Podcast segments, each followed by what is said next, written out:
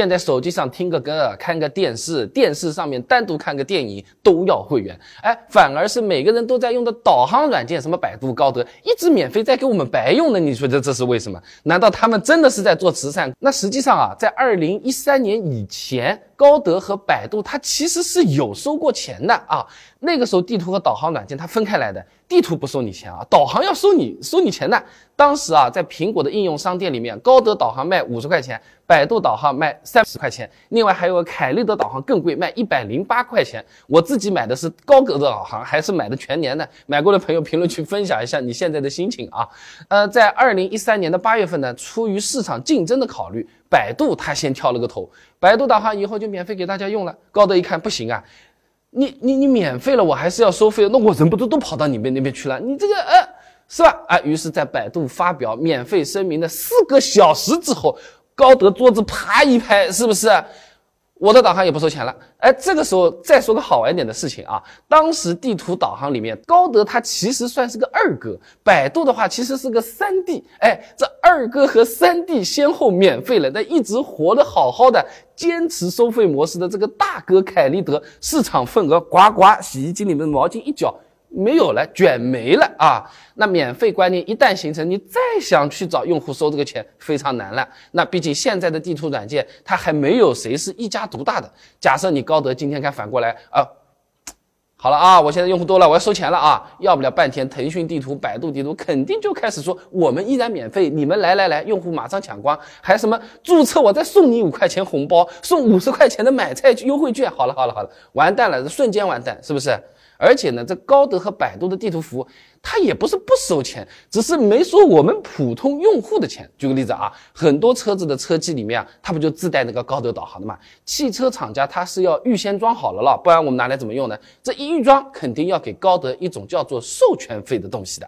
在二零一四年一季度啊，这高德光一个季度的汽车导航业务啊，这个营收你猜多少？一千四百五十万。美元，哎，按当时汇率算一算的话，那八千八百五十五万人民币也是笔钱吧？那这还是在九年前，现在车机里面预装高德的厂家也是越来越多的，说不定啊赚的比当初还要再多一点啊。还有个我们在地图上总归要用的吧？用的点进去有个框框，我们就要搜一个地方的了。那么，哎，先跳出来哪些商家，哪些商家能排在前面，这个就有门道了。地图软件它可以用这个东西收一点推广费的。我同样点个搜，加油站。是左边那个加油站跳出来，还是右边那个加油站跳出来？都是一公里的时候，他就可以动脑筋赚这钱。像百度地图针对入驻的商家，就提供了五九九、九八八、三八八八的会员套餐，那也是一笔不小的收入啊。那虽然有收入，但实际上高德和百度地图的日子啊，也不太好过的。那。前面你看几千万，觉得有点多啊，但是架不住投入大。早在二零一四年，马上就十年了，这一季度高德地图研发费用已经有两千四百十万美元了，算上其他的营销费用和管理费用，其实还在亏钱。而且一直到现在啊，基本上啊，呃，凭良心讲也是不怎么赚钱的。阿里巴巴财报数据都放着的，我们看好了嘛？二零二二年四月到九月，本地生活服务部分，也就是饿了么、飞猪、高德，总共的收入是两百三十七亿元。那最后算算利润，其实还亏损了六十五亿啊。那有些朋友就要问了，那为什么年年在那边亏？为什么一直还要供在那边啊？哎，其实蛮简单的，地图本身相当于是一种基础服务，很多其他的业务是需要地图来实现的。那。打车要不要地图啊？